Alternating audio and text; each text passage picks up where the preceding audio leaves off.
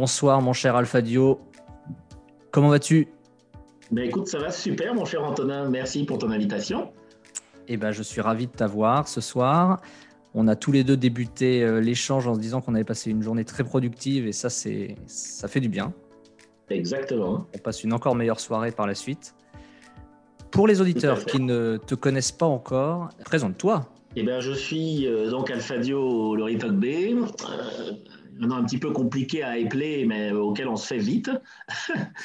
Euh, j'ai 45 ans et euh, j'ai le bonheur d'être multi-entrepreneur, puisqu'aujourd'hui je suis le patron d'une société qui s'appelle Industrie Capital, une autre qui finance de l'outil de production industrielle essentiellement, euh, une autre qui s'appelle le Lavoir Moderne, qui est une start-up qui a pour mission de changer la façon dont nous lavons le linge de maison. Et puis euh, ensuite, j'ai quelques autres petites initiatives dont j'aurai peut-être le plaisir de, reparler là pendant notre, notre entretien. J'y compte bien.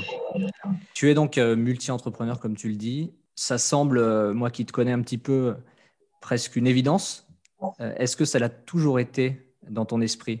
Bah, À vrai dire, non. quand j'étais tout jeune, je voulais être prof. Alors, j'ai peut-être euh, gardé toujours de ce côté, euh, de cette envie, ce côté un peu docte euh, que je peux avoir parfois. mais non, je voulais être prof. Et puis ensuite, je voulais être ingénieur en aéro comme mon père. Et j'ai fait mon stage de troisième année de licence de génie industriel en, dans une entreprise d'aéro. Et puis là, je me suis rendu compte que être en bureau d'études, c'était pas du tout, c'était pas du tout comme je le pensais, euh, créer des avions, mais c'était euh, travailler sur euh, des vis ou des pièces pendant des heures et des heures et des heures. Donc, je ne me suis pas du tout, du tout senti de morale d'un ingé. Et j'ai bifurqué vers une école de commerce. Donc, c'est comme ça que je me suis retrouvé à, être, à avoir un profil à la fois technique et, commercial. Et dans mon stage de dernière année euh, d'école de co, je me suis retrouvé euh, dans une boîte où j'ai d'abord fait euh, un parcours d'un peu moins d'un an en tant que chargé d'affaires avant-vente. Je voulais être sur le terrain, ça ne me plaisait pas de rester dans un bureau, mais malheureusement, il n'y avait pas de place pour moi sur le, terrain, donc je me suis remis sur le, marché. Je tombe dans une, dans une entrevue avec un type très sympa qui me propose euh, non pas seulement de me recruter en tant que responsable commercial, mais de me vendre des parts de la boîte si je performais bien. Et c'est comme ça que je me suis retrouvé pour la première fois à 23 ans dans le monde de l'entrepreneuriat. Donc presque par hasard finalement. Imaginez que c'est quelque chose que je ferais euh, à 40 ou 45 ans avec un carnet d'adresses euh, long comme le bras et tout pour réussir. Je me suis retrouvé à 23 ans dans le, dans le grand bain. Donc à l'époque, je vivais encore chez mes parents. Euh, et donc, j'ai pris euh, une nuit de réflexion. Et comme on dit, la nuit porte conseil. Je reprends vraiment l'adage. J'ai pris une nuit de réflexion. Et puis, euh, je me suis dit, bon, ben, j'y vais. Donc là, tu es associé. tu as la pression qui va avec. Tu es tout jeune. Tu n'as pas forcément beaucoup d'expérience professionnelle. Comment ça débute cette, cette expérience-là? Eh ben, écoute, c'est une histoire assez, euh, ça a été une histoire assez géniale euh, parce que ce que j'ai fait, c'est que d'abord, pendant, j'ai bossé euh, tout seul pendant quelques mois, et puis ensuite, j'ai, j'ai, pour ainsi dire, quasiment convoqué trois copains, dont deux bossent encore aujourd'hui avec avec moi. Et, euh, et je alors à l'époque, quand même, que je te fasse un peu l'historique, la boîte, elle, faisait de, elle, vendait des équipements euh, informatiques. Et on avait un problème, c'était que nos clients, qui étaient essentiellement des architectes, avaient un problème de trésorerie. Euh, quand ils faisaient les concours, pour faire les concours, ils avaient besoin d'ordinateurs mais ils n'avaient pas d'argent. Et puis ensuite, euh, bah, quand ils avaient gagné les concours, ils avaient de l'argent, mais ils n'avaient plus besoin d'ordinateur. Donc, il a fallu que je trouve un moyen pour euh, leur proposer, en même temps que les, machines et les logiciels que je leur vendais, euh, une solution de financement. Et c'est comme ça que j'ai finalement fait basculer entièrement le business model de la boîte, d'une boîte de distribution d'équipements IT vers une boîte de financement d'équipements IT, parce que j'ai vite compris que les autres distributeurs qui avaient ma taille avaient le même problème euh, que moi, c'est-à-dire qu'ils avaient des problèmes de, de, de, solutions de financement pour leurs clients. Donc, j'ai fait basculer le modèle de la boîte et là, je me suis dit, waouh, le marché, il est super. Alors, ce que je vais faire, c'est que je ne peux pas le faire tout seul. Je vais trouver des copains avec qui bosser. Et donc, euh, j'ai recruté quasiment comme ça mais des, potes. Hein. Et, donc, je te dis, deux d'entre eux sont encore aujourd'hui associés d'Industrie Capital et travaillent avec moi au, quotidien. Parfois, on entend que s'associer avec des amis, ce n'est pas une bonne idée. Toi, tu, visiblement, tu as vécu le contraire. Alors, j'ai vécu le contraire et puis je continue de vivre le contraire puisque euh, sur Industrie Capital, je suis associé avec des amis. Euh, au Lavoir Moderne, je suis associé avec des amis. Euh, les deux autres structures qu'on est en train de monter en ce moment, une qui s'appelle Alixia, qui va faire du, du financement de ce qu'on appelle le small ticket de façon automatique avec un automate absolument génial qui va permettre d'avoir des accords de financement en ligne. Enfin, ça va être assez sympa. C'est fait avec un ami aussi et Industrie Capital, évidemment. Et puis, euh, pour terminer, euh, on est en train de lancer CookLab, qui est une solution de Ghost Kitchen euh, pour le monde de la livraison de repas à domicile et qui est aussi fait avec un ami. Donc, euh, je suis euh, le roi. Alors, l'avantage des amis, comme j'aime souvent dire, c'est que on connaît leurs qualités, on connaît leurs défauts. Euh, en business, dans les affaires, tout se passe pas forcément toujours bien. Et quand ça va se compliquer, il faut savoir à qui on a affaire. Et le fait de, bien se connaître, je pense, est une, est une façon de prévenir les, sens uniques, les voix à sens unique, parce que euh, au-delà de, bien entendu, s'écrire de façon claire dans les packs d'associés et tout ce qu'on peut imaginer, euh, ce qui va régir la relation entre les associés, c'est surtout sur le plan humain qu'il y a une forme de respect et une forme de, euh, de tolérance qu'il n'y a pas forcément quand on est avec des gens pour lesquels on n'est que des associés financiers, entre guillemets, et pour lesquels finalement il n'y a pas d'affect. Quoi. Ouais, oui, c'est-à-dire d'une certaine manière, tu sais où tu mets les pieds parce que tu connais leurs bons et leurs mauvais côtés, mais il y a aussi euh, une, entraide, une solidarité euh, qui vous rend plus fort. Exactement, exactement. En tout cas, c'est la vision que moi j'ai du sujet. C'est pour ça que souvent j'entends effectivement dire des gens, euh, il faut pas faire du business en famille, il faut pas. Si il faut le faire, en revanche, il faut pas cacher la poussière sous les tapis. Ça demande un, c'est un exercice d'une honnêteté assez redoutable, mais qui, en revanche, prépare bien pour toutes les autres situations. Tu as aiguisé ma curiosité avec le, la boîte de Cost Kitchen. Est-ce que tu peux me la pitcher?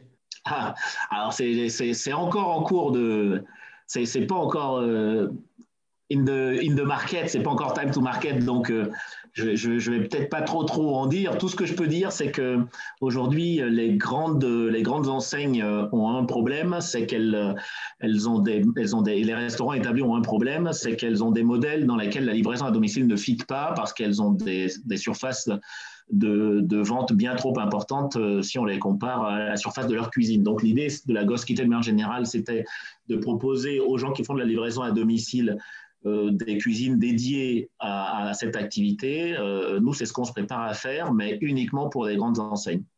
Quand tu étais, quand tu étais jeune, tu, as toujours eu ce, leadership, ce drive, ce sens de l'initiative Ou alors, et, si oui, d'où cela te vient-il?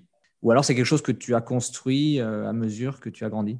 Bah, je pense que euh, j'ai peut-être pas un bon recul sur moi-même de ce point de vue parce que je suis devenu euh, mon leadership, il s'est construit de façon un petit peu euh, presque contre moi. C'est-à-dire que j'étais pas normalement, par nature, je suis pas celui qui se met devant. je suis pas chef entre guillemets par par nature. Je suis plutôt je ne suis pas introverti, mais en revanche, je suis plutôt bien dans mon coin, quoi. Et euh, d'ailleurs, très, très jeune, moi, j'ai passé mes, mes, premières années, euh, j'ai dévoré les bouquins. Euh, et quand j'étais à l'école primaire, j'étais presque taciturne parce que j'étais dans, dans, mes bouquins. Je, me dépêchais de terminer les, les devoirs pour pouvoir ouvrir mon bouquin et continuer à lire à la récré quand tout le monde partait jouer au foot. Moi, j'étais dans mon coin avec mes bouquins, presque. De... Mais en revanche, je me suis découvert une, euh, envie d'aider de, les autres, une envie de, rassembler, une envie d'apporter des, choses aux autres. Et, puis, et ça, c'est quelque chose qui ne peut pas se faire tout seul. Et donc, euh, animer des organisations, ça m'a toujours, c'est quelque chose que j'ai fait depuis que je suis adolescent, quand euh, j'ai monté ma première association de quartier dans le quartier nord de Pierrefitte, dans le 93 où j'ai grandi. Et, cette première association de quartier que j'ai montée avec d'autres, euh, je n'étais pas seul, bien entendu.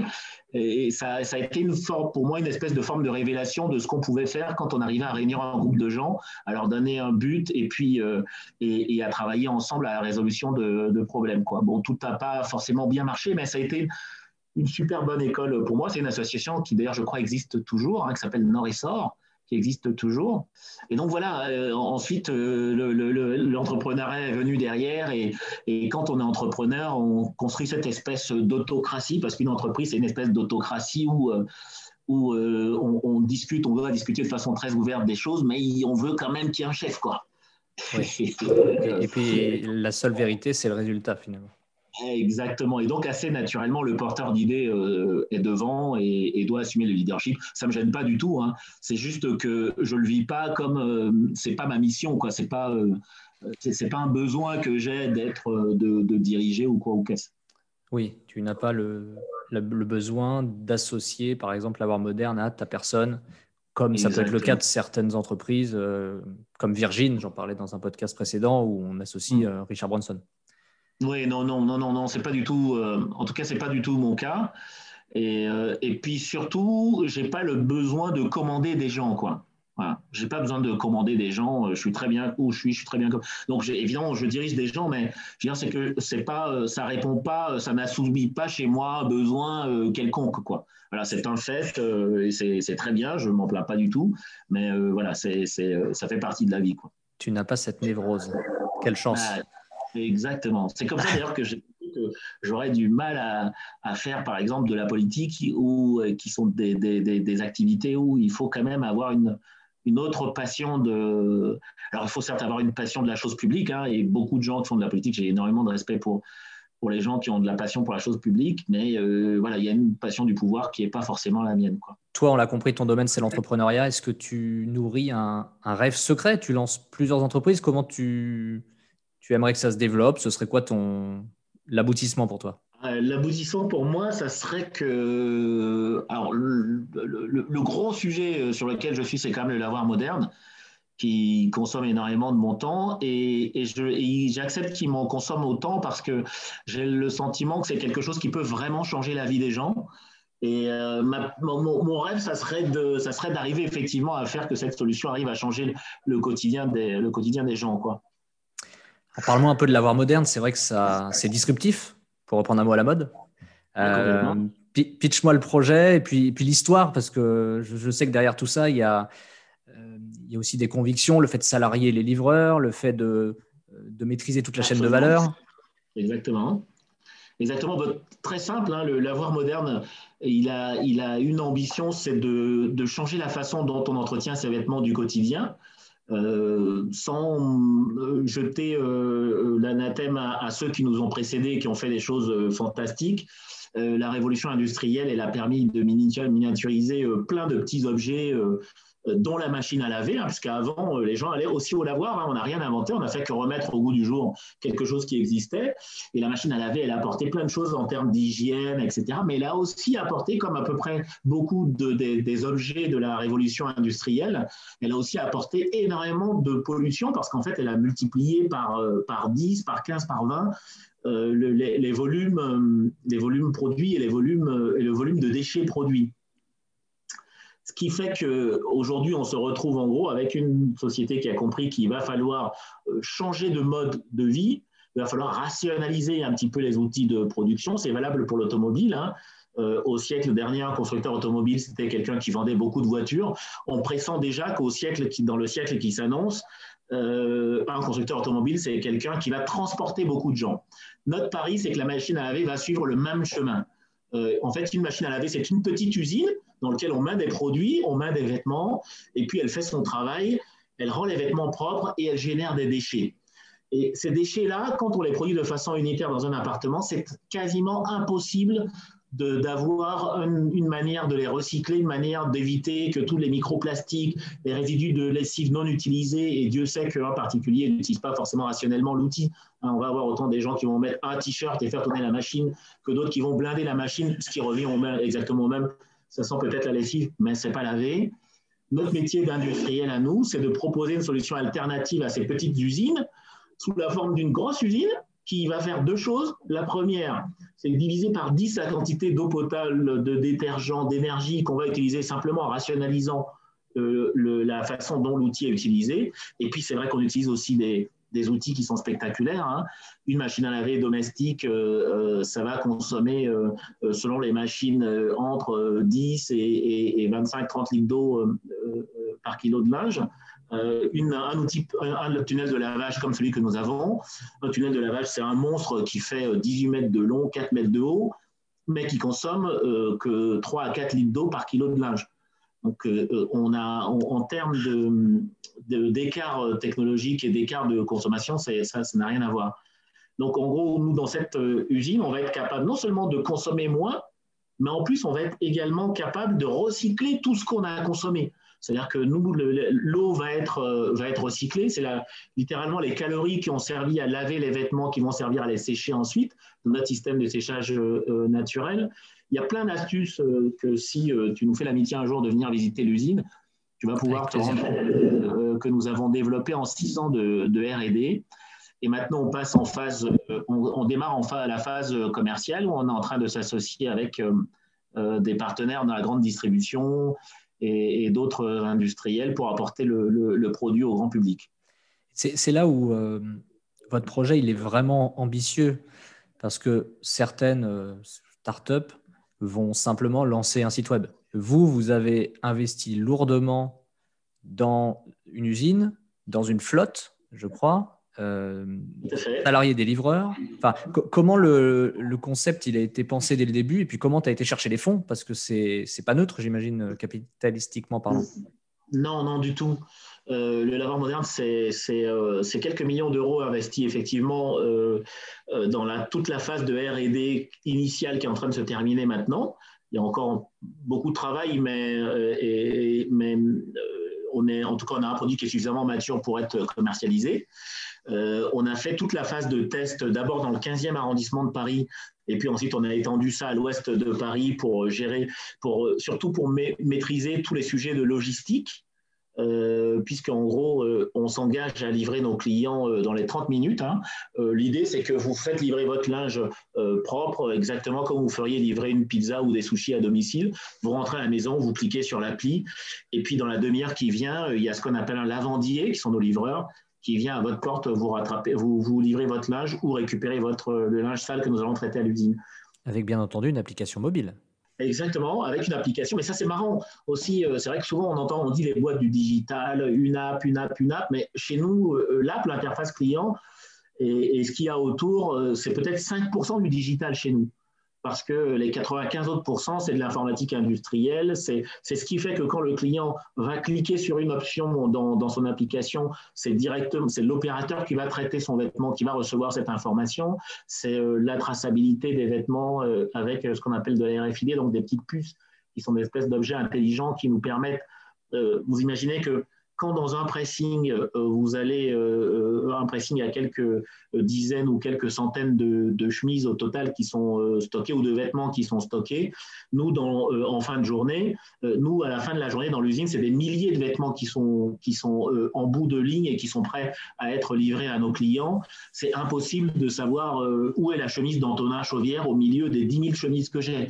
Donc, ma seule solution, c'est qu'il faut que ce soit la chemise d'Antonin Chauvière qui me dise où elle est. Et, l'utilisation de ces petits outils intelligents euh, nous permet des, choses comme ça. C'est amusant que tu dises ça parce que ça parlera sans doute aux personnes euh, qui écoutent euh, de manière assez concrète. La première fois que j'ai vécu l'expérience RFID, c'est quand je suis passé dans une caisse chez Decathlon et où tu déposes tes articles dans un bac. Exactement. C'est comptabilisé automatiquement. C'est totalement fou comme expérience.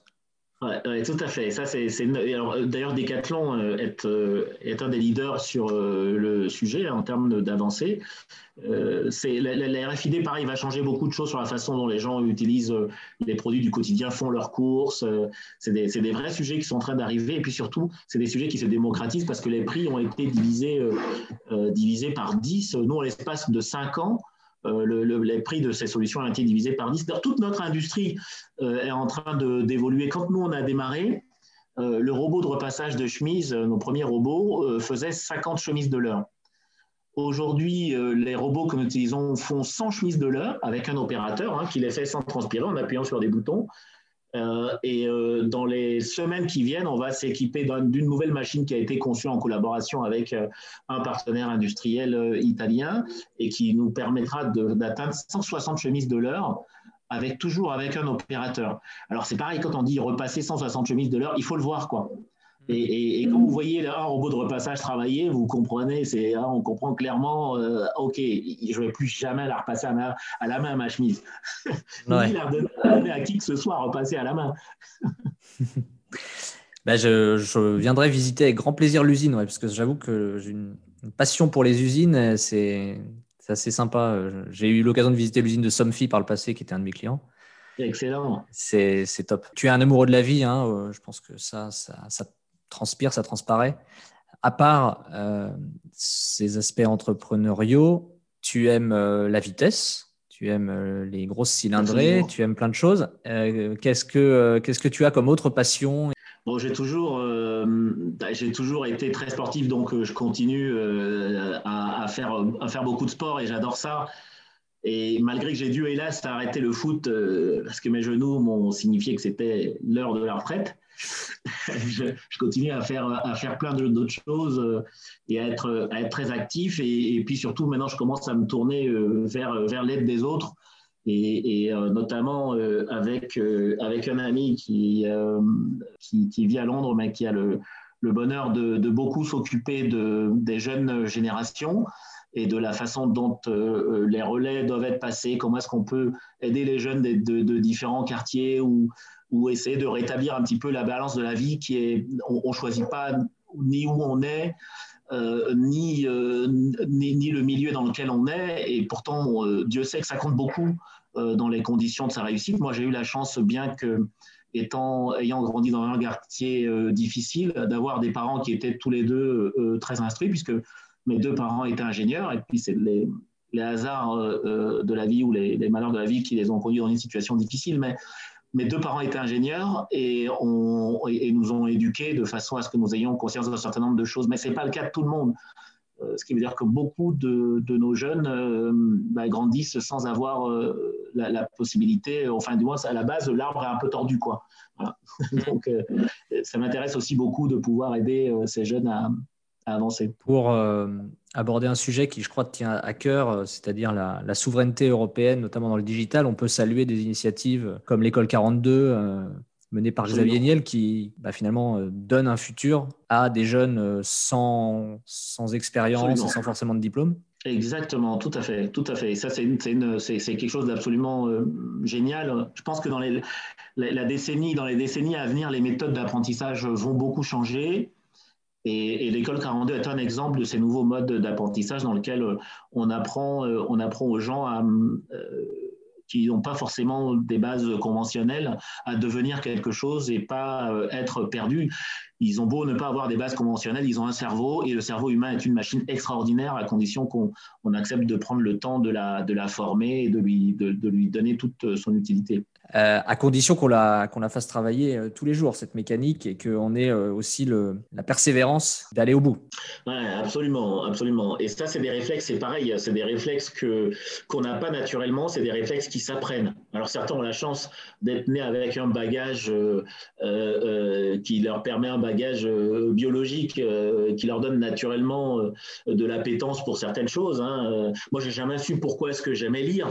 Mais euh, j'adore lire. Je, en ce moment, je lis euh, quatre bouquins. Un bouquin d'Olivier Siboni euh, qui s'appelle Trouvez-moi la solution. Un autre de mon ami Manuquet qui s'appelle les liens sacrés, qui est le bouquin d'un enfant de banlieue comme moi et qui, au travers du rap, du sport, a réussi à, faire une carrière absolument magnifique. Le bouquin de Carlos Ghosn sur, sur sa vérité, c'est toujours intéressant d'entendre euh, euh, ce genre de ce genre d'histoire et l'autre côté de la pièce et puis le bouquin de Barack Obama euh, The Promised Land j'ai toujours aimé lire je peux pas me l'expliquer mais je comprends volontiers que d'autres n'aient pas cette passion-là, mais ça, et, ça ne veut pas dire qu'ils n'ont pas autant, pour le, autant le droit à, comprendre le monde, à être éduqués et à devenir, devenir quelque chose. Donc, euh, transmettre ses passions, donner des tips un petit peu, donner des, des, tricks sur euh, comment est-ce qu'on fait pour s'en sortir euh, dans un monde qui, qui n'attend pas, hein, dans un monde qui avance. dans, une, dans une machine à pousser ou à broyer ceux qui, ceux qui lui résistent, mais également à pousser ceux qui comprennent les codes et qui comprennent que comment on, fait pour se mettre dans le courant et avancer, euh, et avancer avec. Euh, voilà, tout ça, ça me paraît super important. Oui, absolument. Et puis lire, c'est aussi se rendre compte que les choses sont possibles. Quand on lit des biographies comme euh, celle de Carlos Ghosn, celle de Barack Obama, finalement, on, on, casse ses propres barrières mentales. Moi, je suis en train de lire actuellement une biographie de Winston Churchill. Alors, autant de dire que c'est absolument euh, incroyable, la vie de cet homme-là. exactement, tout à fait. Tout, ce qu'il représente. Je te, le, je, ah, te donnerai les, les, informations parce que c'est vraiment, euh, vraiment inspirant. Ah bah bien volontiers. Et, d'ailleurs, on n'apprend pas que des. Parce que un, livre, c'est pas seulement. Euh, je vais, euh, je vais prendre l'exemple du bouquin de Carlos euh, Ghosn. Ce qu'on apprend surtout en filigrane, en lisant dans le fond, en prenant de la hauteur sur ce qu'on lit, c'est à quel point Know Your Enemies est tellement important. Et, on voit que finalement, c'est un homme qui, qui, a avancé dans la vie sans savoir. avec dans un, sur un chemin un petit peu, certes difficile, comme tous les chemins qui amènent à, à, des directions de haut niveau, hein, mais euh, sans avoir vu venir euh, le coup fatal, quoi. Et avec une telle assurance de ce qu'il est. Alors à la fois, il faut beaucoup d'assurance. On ne réussit pas sans assurance, mais il faut, faut avoir l'œil dans le rétroviseur. Quoi. Donc dans, un bouquin, on n'apprend pas. Pas le bouquin n'est pas toujours à la gloire de celui qui l'écrit ça, ça, apprend énormément de, choses euh, et, il faut savoir prendre du recul sur ce qu'on lit, pour pouvoir vraiment l'apprécier. Voilà, avoir un regard critique, ça passe aussi par, par l'éducation, par le fait de se confronter à des avis divergents. Absolument. Euh, d'ailleurs, c'est quoi ton, ton, rapport, toi, à la contradiction? Parce que bon, souvent, on associe chef d'entreprise, euh, a toujours raison, on va dire, euh, fonce tout droit. Comment toi, tu, envisages les relations avec les autres, euh, le compromis euh? alors là, j'ai eu le bonheur de faire un exécutif MBA à HEC il y a une dizaine d'années.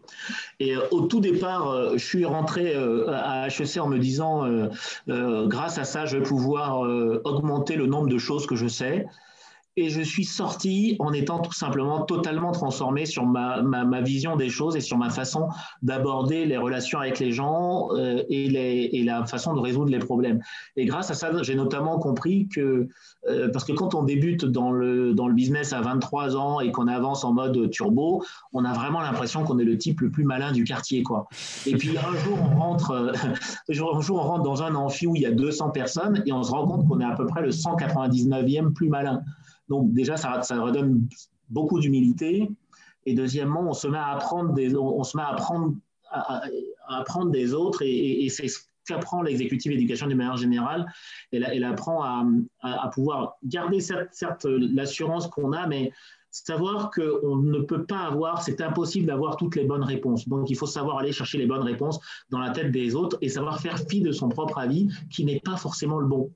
Et, donc, aujourd'hui, ce mode de travail euh, collaboratif, là, euh, que j'ai appris pendant ma formation, je l'ai gardé jusqu'aujourd'hui.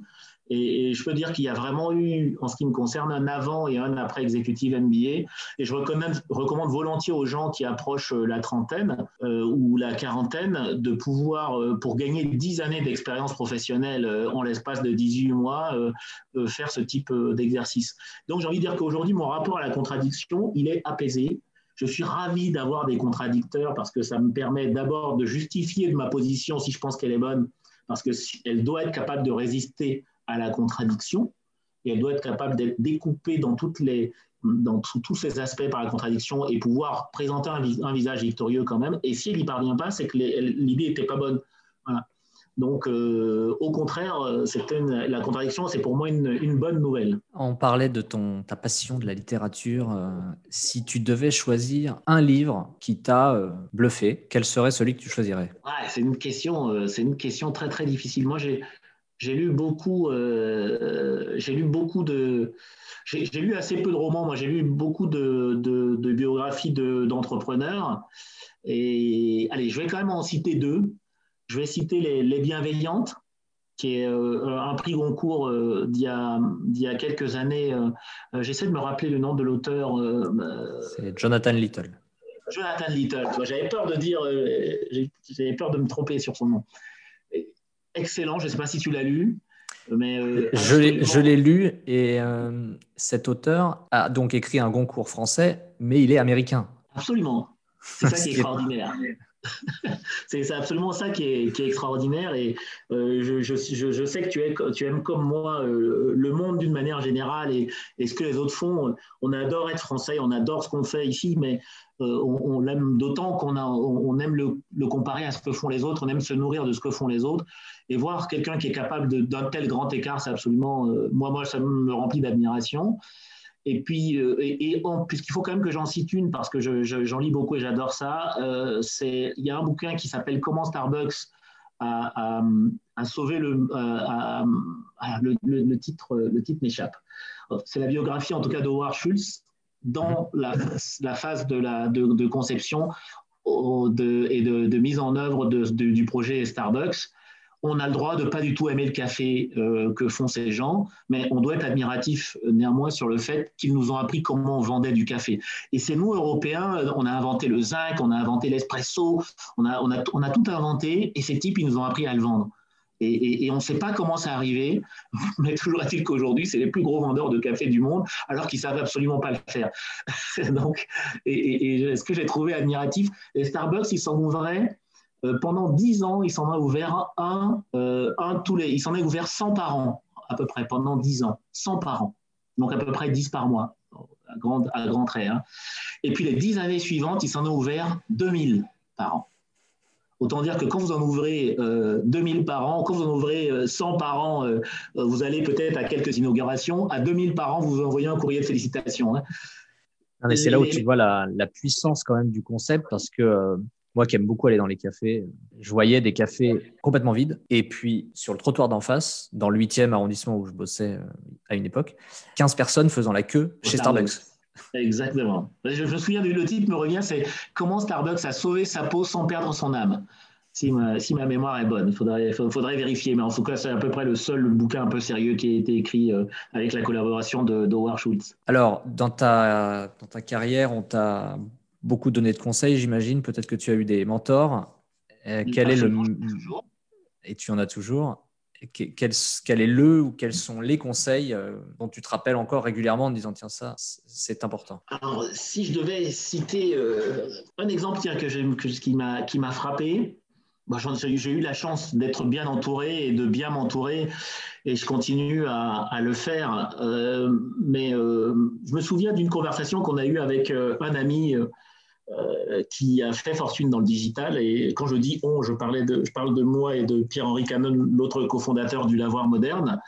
Et c'était au tout début, on était en train de, travailler sur notre modèle et, on avait mis très peu d'argent dans, le site, euh, dans le site web parce qu'on était concentré sur les aspects, euh, les aspects de, de, delivery et donc on, on avait créer un espace de vente dans le 15e euh, arrondissement qu'on avait ouvert au public. Et puis, on ne savait pas trop comment prendre le digital, quoi. Et euh, la partie euh, comptoir virtuel, quoi. Et on discute avec cet ami et il nous dit, mais vous avez mis combien dans, le, dans, le, dans votre outil web? On lui dit quelque chose comme, je sais plus, 10 ou 15 000 euros. Et il dit, et vous avez mis combien dans la boutique? On dit, ah, on a acheté le bail, le pas de porte, les travaux, ça nous a coûté 200 000 euros.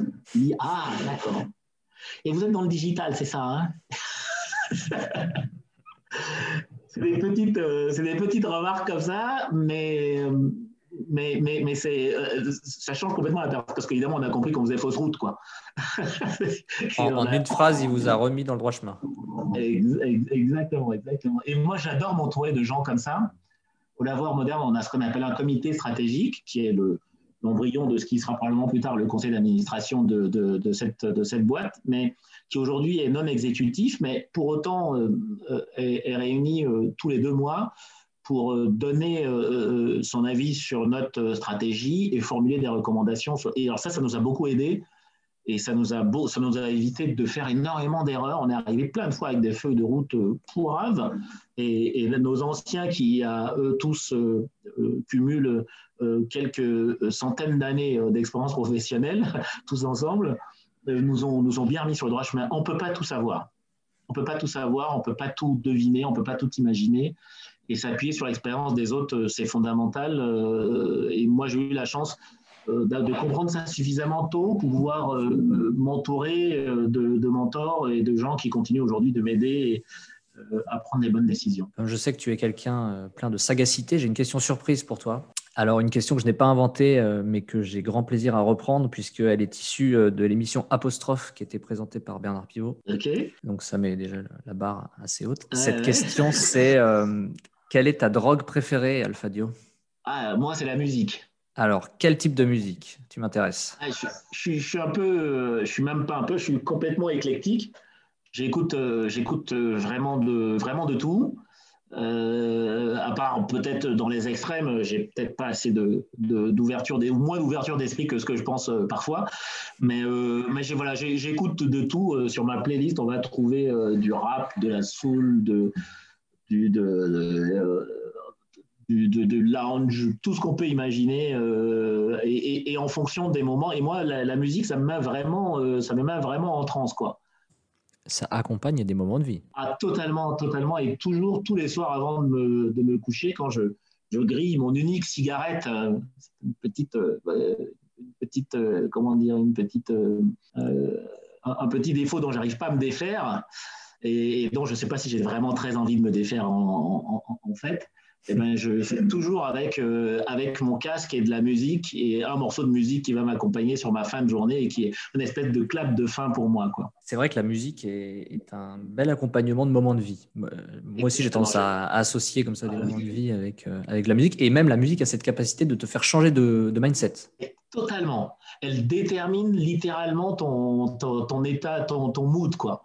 Elle est capable de, de t'amener. Et, et, moi, la musique me donne beaucoup de bonheur et je suis naturellement quelqu'un de joyeux. J'ai cette chance euh, parce que c'est la chimie de, notre organisme qui détermine beaucoup de ce qu'on est. Hein. et moi, j'ai la chance que j'ai une chimie plutôt positive.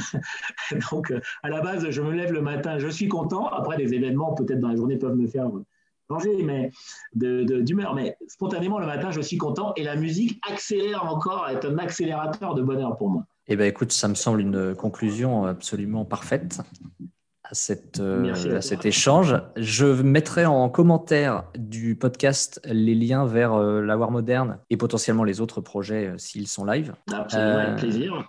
Je, te remercie vraiment beaucoup, Alfadio, d'avoir pris du temps pour échanger. Ça m'a fait super plaisir. C'est un grand plaisir. Merci, merci de m'avoir, merci de m'avoir invité. J'ai écouté les autres podcasts de tes, de tes excellents invités.